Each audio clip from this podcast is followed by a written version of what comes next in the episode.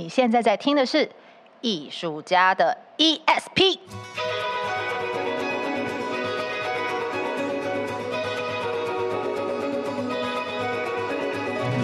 艺术家的 ESP，发现你的超感应能力。在这个节目当中，我们将邀请艺术家跟你一起聊聊天，聊他们的生活观察、人生体验，聊他们的工作管理和创作灵感，让艺术与生活不再有距离。哎，艺术家到底在想什么啊？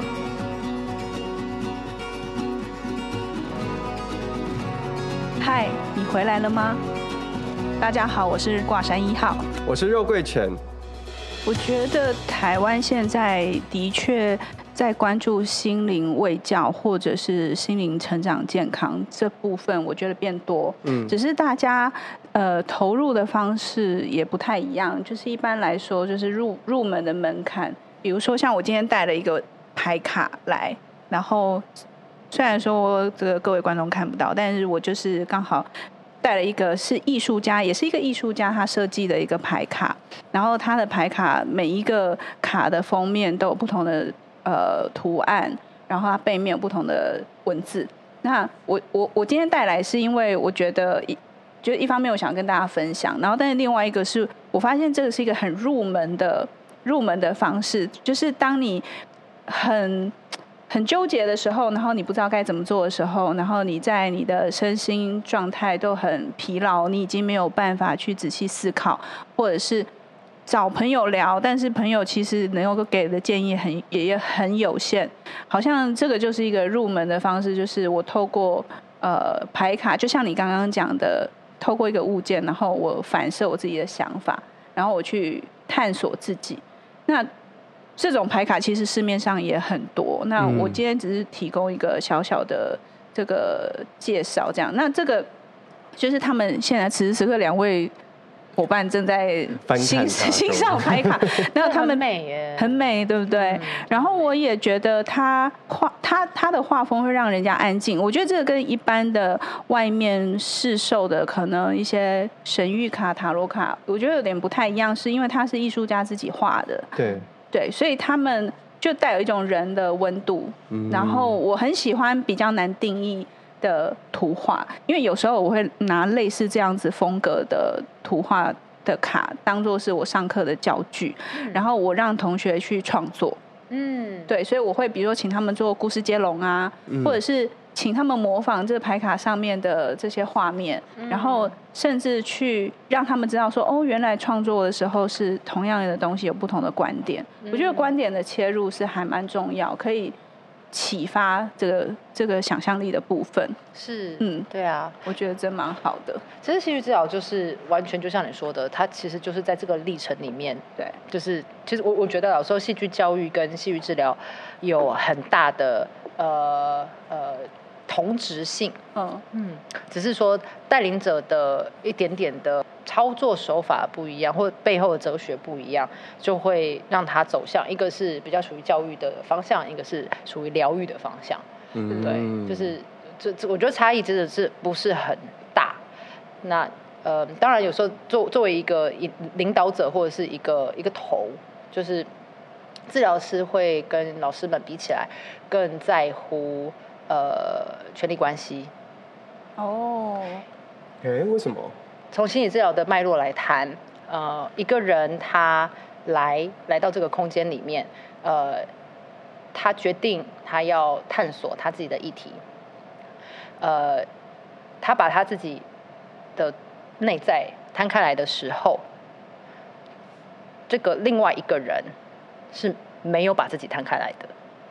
所以那个权力关系是不一样的。那个被摊开的那个人，就好像呃，他把他穿穿山甲，把他的壳张开了，嗯、他柔软的内内脏是腹部是袒露在你面前。嗯。可是那个另外一个工作者，他可以拥有一个专业的面具，然后这个面具甚至还有有了知识作为武器，对不对？所以其实这关系是很很很高低的。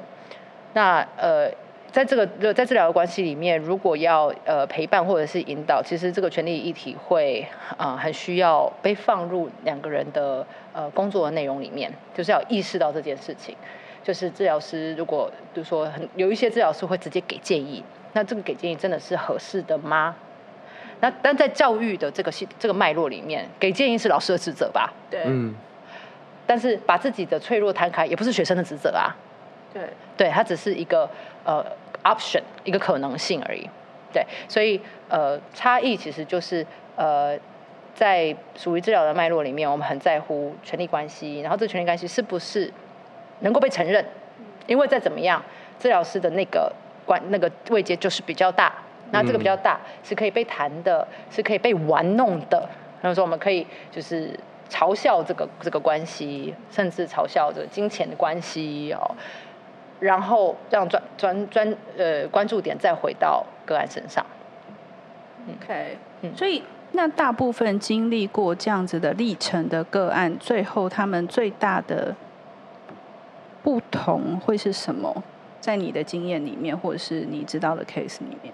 比如说他经历了这些呃历程之后，那你觉得他们前后差别？艺术无用论呐啊，无用论，就没差的意思。哎，呃，我觉得有时候在谈有用跟没用啊，就是好像我的自己某一种自我满足，因为我我呃，好像永远无法为另外一个人说话。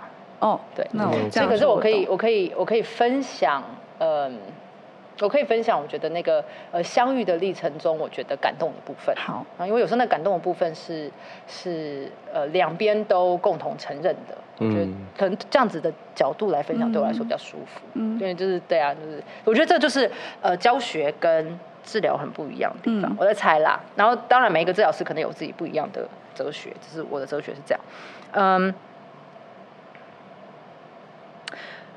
讲一个比较夸张的，那我这个故事分享出很多次，就是呃，在是呃长者的团体里面，那呃有一些长者其实是来参与这个团体，他们是那种社区中心的，比方复健这样，那他们来参与团体，大部分的活动很多是比较技术性的，例如说带他们做体操，嗯哼，然后有一些是让他们就是排卡牌啊，或者是做编织啊这种比较技术性的，那戏剧的。呃，切入就会比较综合性，就是他们又要身体展演，嗯、然后又要谈一谈生命故事，对，好，或者是创作。那其中有一次，呃，初一开始在在带这些长者的时候，嗯，权力关系只是真的蛮需要被玩弄的，你知道为什么？因为其实长者啊，他们过去的脉络，看到老师都是要。老师好嘛，对不对？那我们教什么，他就全盘收什么。那这样子的权力关系，只是会有一个卡住，对，就是他不会有他的自发性。你就是叫他做，他就会乖乖做。你的体操就是这样，就是乖乖做。太极哈，乖乖做。可是如果我们就要做稍微深入一点点，我要听到他的生命故事，或者是我要邀请他呃分享一些他他的想象、他的渴望、他的潜意识的东西，那我就要尝试让我自己的。那个那个角色不只是老师而已，所以呃前面几次都还是有那种比较训练的历程，就是丢抱枕一定要丢给下一个人啊这种训练。然后我接下来我是呃在某一次你进来的时候，我有点点自我揭露，我跟他说，哼，我失恋了。然后那时候的那个 setting 也是因为平常我们带活动就是大家都坐一圈，我也坐椅子上嘛，然后中间就是那个软垫。然后我那天进来的时候，我那时候那天想说好，我觉得第三、第四次，呃，团体差不多成型了，然后我觉得要稍微改变一下那个权力关系。然后我那时候也真的就是就是失恋，反正就吵架什么，心情不太好。然后我就运用这件事情，然后自我揭露。然后我就我那天就没有坐椅子，他们坐椅子比我高，我人下去坐在地板上，然后我就抱了一个抱枕，把自己缩小小的。是。然后我就我就低头，我要吸卵呐。哎呦，我不会胸口啊！然后就哎，这个时候阿公阿妈他们就突然就生龙活虎了嘛。平常都是听你讲话，现在他们就是说，哎呦，先给你欺负来，给他讲，好 就一曲，然后就对，然后说，我不会给你讲，我不要讲他的名字，讲我就心痛。然后，然后他们就我他们就说啊，不要心痛啦，我跟你讲，你讲那个香菇哈。吃香灰，心情就会好了。认真，认真。然后呢，另外一个阿妈说不啦，爱吃金蕉皮。这两样东西都是我们平常不会想吃的耶。对，然后他们接下来就七嘴八舌，然后就有一个阿妈就站起来，就站起来哦，然后就就是反正就开始唱跳唱跳那个陈小圆的恰恰。他说哈。不要伤心，我跟你讲，男人很简单，你就你就是卡称跳跳什么什么哦，秋腰呃秋呃秋秋腰腰卡称喵喵什么之类，他讲了一句他的俗语，就都我真是没听懂，嗯、但就是你要妖娆多婀娜多姿，就是男人就是挥之则来则来呃招之则去之类的，嗯，他们就火起来了。这这是我刚刚在说那个权力关系的差异，你知道吗？就是。然后接下来我们对我自我揭露，然后我变成他们的投射物。是，接下来我们就好多他们当年的各种谈恋爱的故事。哇！接下来他们就谈恋爱的故事就会开始分享现现在的老公啦，然后就会分享作为一个婆婆啊，看自己的小孩啊，然后所以那个那个东西是会会会被展开啊。OK OK 然后。那此时此刻。当下他们的一些辛苦也会在前面的暖身，因为团体的这个关系的建立，就是哦，老师其实也是一个人，对，不只是一个老师，嗯、也是一个小女生，对他们来说，然后慢慢的会堆叠出比较有深度的对话。不免俗的，就是其实我很喜欢问来宾一个问题，就是当你心情不好的时候，你都怎么帮助你自己？嗯，那是一个很棒的问题。对，因为艺术家常常 sentimental，你知道吗？我其实，在纽约的最后一年，其实是非常非常沮丧的。Oh. 然后就是那种无法出门。对，我没有没有我没有直接去拿诊断说，哎，我是不是忧郁症？但是那个、嗯、那个那个状态就是非常接近的，就是超过三个月的低频。哦，对，呃，那时候，啊。我觉得这是人生就是这样嘛，你就一定会有那个很不不不愉快的时候。那找工作啦，或者是你想要证明自己，其实都是没有办法的，嗯，对不对？那我那个时候真的就是埋着就一直看小说，哎，然后怎样的小说啊？这样？哦，我那时候看《冰与火之歌》哦，《冰与火之歌》就是这样，就是权力斗争的那种东西嘛。然后看完了之后呢，我去看《甄嬛传》，我是看《权力东西》。所以你是看小说还是看连续剧？两个都看。哇！Wow. 我《冰与火之歌》看小说，你看中文还是英文的？那时候看英文的，Okay. 那时候比较厉害，现在不行，现在打马上睡着。然后后来《甄甄嬛传》看看看一集，那那个时候是这样子度过。然后其实，呃，在另外一个世界里面可以得到很大的满足感啦，因为你就可以想象自己是那个世界的人，嗯、oh.，想象自己是任何角色，嗯。但呃，回到台湾，我觉得。我就比较少那种很 depressed 很很很忧郁的状态。我觉得跟我试图去寻找让我自己舒服的方式有关。那时候我知道我需要创作，所以呃就很幸运。那时候我刚回来的时候，我遇到那个铁之路边的信宏。哦，信宏是学校学长嘛，然后我台南人，所以我们那时候就呃回来，然后他就找我去做一出戏，所以我那时候也就找到伙伴，找到我以前大学的同学。嗯哼。一起合作，所以一回来就马上可以有一个作品出来。好，即便没有没有什么收入，但是你就是在那个过程中，自己对戏剧治疗或者是剧场这么着迷，其实跟呃你在创作这个历程，你抒发自己的情绪，梳理自己的状态，然后呃在文本整理的时候，其实也是看见别人的故事。我那时候的主题是西川满，西川满，西川满是一个呃日本殖民时期的一个呃。重要的，他是作家，也是版画家，然后他是一个妈祖的信徒，所以他也是一个文化保留者。那、哦、当然，他他是他的身份很复杂，因为他也是同时日本当时的呃重要的文化协会会长，所以他做了很多那种皇民运动的推手，所以他的评褒贬是非常的极端的。所以我当我在看见他的故事的时候，我可以去呃很有很多自己的投射，自己的想象。作为一个创作者，我有这么多的渴望被看见，可是同时我又要为政府或者是为什么一个大的东西服务，嗯，那个那个内在的不平衡或是矛盾，然后他这个人同时又又跟台湾人有很深厚的连接，因为他他是妈祖的信徒嘛，嗯嗯嗯，所以他有自己的呃台湾的学徒啊，甚至有传闻说他有台湾的情人。好，在这这，所以所以在这个创作的历程中，我从他的故事里面去去寻找我自己。所以你那时候是编导还是演员？我是导演。OK，我是剧本是我我有一个大的架构，然后再请呃铁之的的伙伴帮我把一些肉补上去。嗯、对对，所以是共创的历程。然后当然很多东西是跟演员演戏，就是即兴创作玩出来的。嗯，所以创作是我自我疗愈很重要的一个方式，它让我有能力站起来。嗯嗯，对，然后。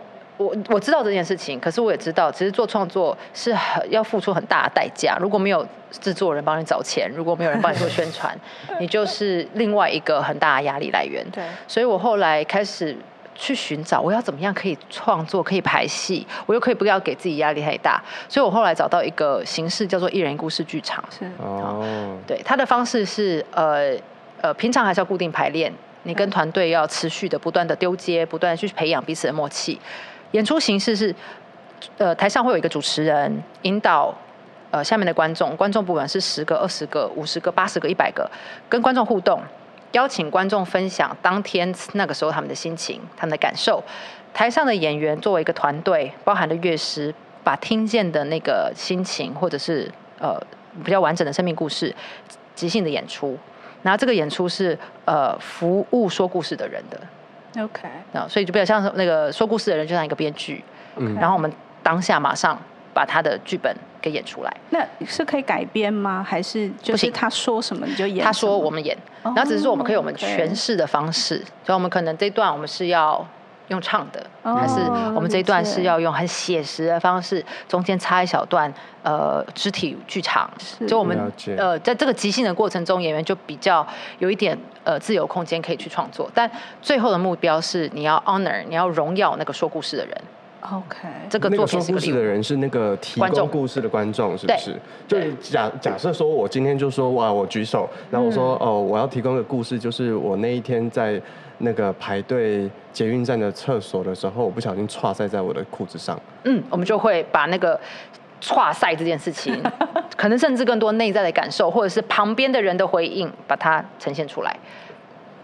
所以可能比如说，当他开始就是抱着肚子，我就说，哎呦，那操迷猫，操迷猫，我就可以，你就可以演那个第三者，就是旁边的那个提提菜篮的欧巴桑啊，操迷猫，对，就是这样，就是这样，就是这样。然后我这次看就有另外一个演员去演那个内内心世界，就是我是一个文质彬彬的美男子，我的形象就是可以就把他的内在的那个独白给演出来，完全没问题，哦、非常好玩。所以所以，但是你们可以赋予新的角色，例如说他。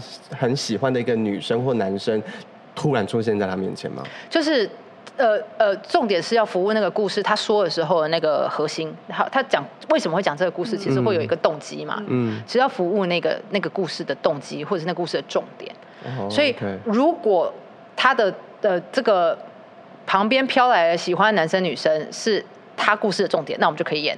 然后如果不是，是我们乱猜的，那就不能演。嗯那那个就是会某种冒犯这个观众的状态。那那你们台上这些人是不是就要很快的有一个共识，知道这重点是在哪里？会不会有人大家都听歪了？有机会啊，那就是大家就要 一场灾难。就是这主持人就要问说故事的那个人，就是看完之后你有没有什么要补充的？那如果这个观众觉得在演太歪，他就他就会讲啊，就。不是那样，他们我不知道他们在演什么。但是但是观众提供故事的时候，他也不会告诉你他的背后的动机是什么，是演员及时马上就要去反应的。我们要要尝试去练习去听见。那主持人其实可以引导啦。引主持人如果觉得这个故事讲的好含糊，我不知道为什么你来，就可以直接问啊，哎，是什么让你走上台？是什么让你想讲这个故事？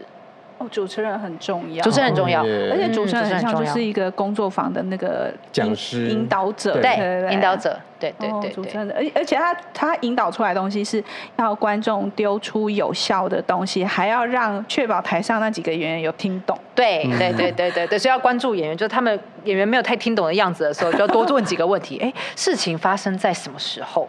哦，那个时候你在哪里？就是人事时地物有问题要出来。那一场演出大家可以。处理几个故事啊？通常呃效果好的会是一个半小时。OK，那我们会有一个开场的小秀，不管是舞蹈也好，唱歌也好，就一个小的让大家集中注意力，进入到关系的那个状态，一个暖身。然后接下来就会有呃介绍形式啊，然后比较像就像这个工作坊一样，然后呃演员自自我揭露，是。讲几个跟这个主题有关的小故事，是。后面的时间大概一个小时处理将近十个故事，哇，哎、欸，其实很快哎，很快。快速碾压法。那如果你在台上的演员，如果你一直没有丢对梗，或是你一直把戏拖长，会不会下了台之后被其他的演员打？总是会有一些人，如果是这样的话，通常就不会让他上场啦。但是，但是我觉得这种形式啊，一人一故事，呃，我们团三语式剧场是比较比较朝着呃呃呃。团员可以好好的服务故事的取向，因为就是我们是卖票为为主，我们会尽量去让自己有固定的公演呈现。那不见得这样形式的演出，呃，不同的团体有不同不同的目目的。有一些团体他们可能真的就是做支持团体，然后他们可能在呃养老院啊，有可能是在护理中心啊，呃，有时候是社区妈妈，他们不是为了卖票，他们有要真的服务太多的观众，他要服务的是彼此。嗯。所以他们就算演歪了，也就下台，然后大家笑一笑就没事了。嗯，对。可是我们如果要卖票，那我们就是要认真面对。嗯，那你们卖票的这个受众群，你大概都会去哪里搜寻呢？比如说，呃，是有特定的族群，还是其实任何人都可以？任何人都可以啊，只要只要有兴趣的。呃。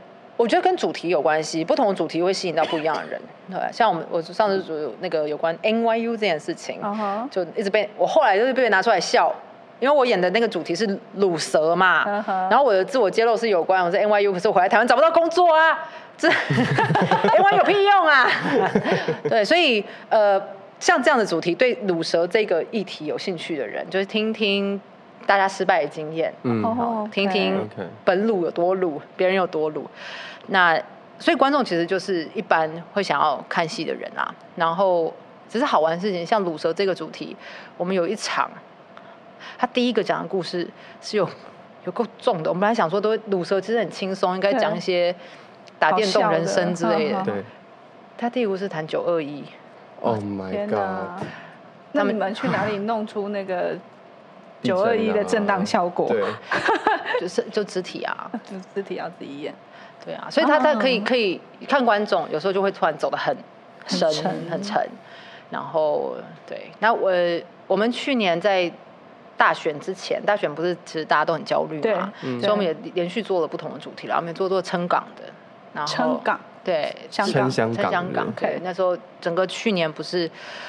事情一件一件来嘛，对，然后大家其实看的都很不愉快，嗯、所以我们就做了这个主题。然后其实那时候是我们就就是纯粹服务，那来了就就是关心这个议题的大家，所以其实国籍来的蛮蛮多的耶，嗯、就是有香港人，有中国人啊，然后台湾人，然后也有一些是呃不一样面孔的，然后东南亚人或者是白人。嗯对，我们没有办法细问大家从哪来。哎、欸，我觉得这很棒啊，因为我觉得我一直在想象，就是剧场应该要有更多的及时性，还有就是人种。嗯，对，嗯、因为其实你说及时性好了，比如说我们现在要做一个演出创作，可是现在的新闻发生的速度真的太快，你还没创作完，它已经这件事已经跳到别没有热度了。对。嗯或者是说他已经自我解套了，而且传播媒体也是，因为传播媒体大家及时发了，然后及及时就传了，然后每一个人都可以在网络上发表自己的评论。对。可是到了剧场之后，不知道已经几百年之后了，是。对啊，所以我觉得以前比如说有一件大事发生，我们还可以拿来做文章。我觉得现在有点难呢，嗯，就是难度变高，因为你永远都不知道。你等你剧本写完之后，你进剧场排，哎，你进排练场排练，然后到演出的过程当中，这件事情可能那梗已经不没办法用了，对。可是我觉得你这个就是很及时，嗯、因为搞不好这就会是一个潮流。我相信在 COVID-19 结束之后，应该又要一波类似的，嗯、对不对？比如说，当我就是呃，比如说那个 quarantine 呃居家隔离的时候，然后我老公说要跟我分手。嗯，或者是我从来没有办法想象我跟我先生被 lock down 关在家里两个月，我没有办法跟他相处。嗯，对啊，对，是不是？对，我们刚结束的那个演出主题就叫《生命中令人抓狂的小事 》，对，就会有类似像这种题目。那如果讲失恋，应该超多人可以来的。我们有演过，其实四五年前有演过什么爱情爱爱情爱情的滋味，嗯哼，对，就是所以所以主题就是我们自己定嘛，OK。对啊，所以你们当你们这些呃演出的时候，你呃大概通常都会是呃怎样子的？比如说是上网买票，还是说现场，还是什么？你要不要跟我们大家稍微介绍一下？哦，呃，三语是有一个粉丝专业，欢迎大家搜寻。三语是是什么？说三道四吗？是，也不是啦，就是。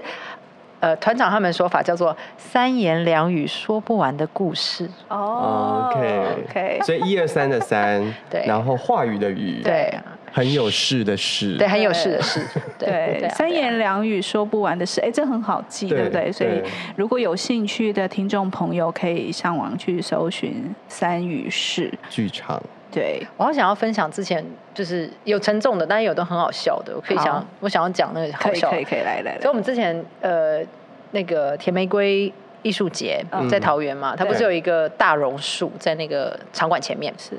草坪，然后那时候是它就是完全开放的空间，所以我们就要你知道玩一些剧场游戏聚众，嗯，你知道敲锣打打鼓这样。然后后来就是有一家人，他们是下午场来，我们连续演四场。我们第一场其实就就出现了，就是遛狗啊什么的。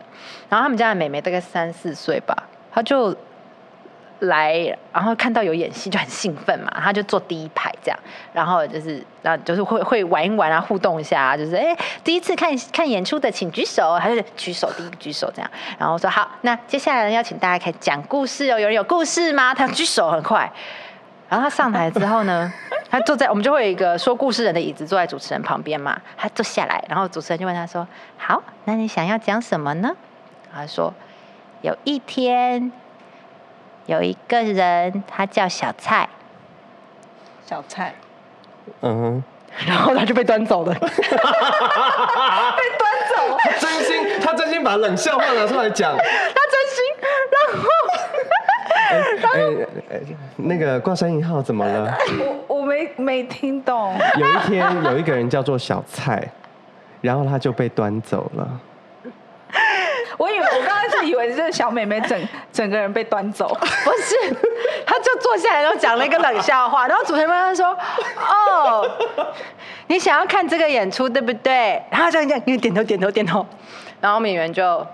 就人就有人演，一个人是小菜，然 后另外有人就把他嘣拔起来，然后把他搬走，这样，我怎么很开心，全场都很开心。结果这女生，她下晚上又再来一次，就他们全家就觉得很棒，所以他们就把阿阿公阿妈全部都带来了，就本来四个人，后来变六个人，然后隔天他们连续来了四场。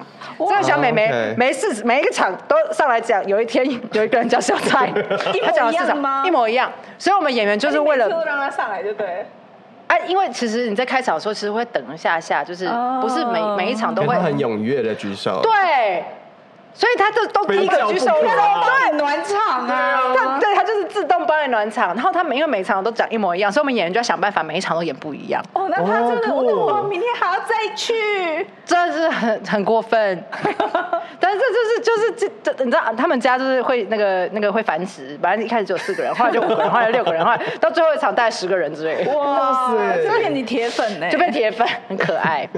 然后我觉得这件事情很有趣是，是后来那一家的爸爸妈妈，我们后来有有接呃那个二二八纪念馆的演出，嗯、就真的就是在做二二八，然后是有有家属啊，就是很沉重场。他的爸爸妈妈就就没有带小孩，就就从桃园跑上来看。嗯。然后，呃，有那看完之后，其实就是看到那个呃妈妈，就是有掉着眼泪，就是因为故事很沉重嘛。对。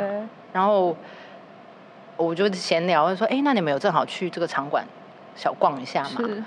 是。然后那个老公就说：“哎呀，他们家都懒的啦，不会逛啦。”然后，然后，然后那个妈妈就就就是转身走过来说：“我们去看一看。”哦。Oh my god！所以我觉得有些这就是，我觉得啊。故事本身有时候真的就像我们刚刚在说那个提拉米苏，嗯，你吃不是要直接去吃那个，你不是一口气就把它挖到最底，对，我觉得那个是互动的沟通，就是真的我们就慢慢来，不要急。对，我觉得这很美，而且我刚刚一直在听的时候，我就在想说，现在有很多人喜欢做什么记录式剧场，什么什么，呃，走读或是。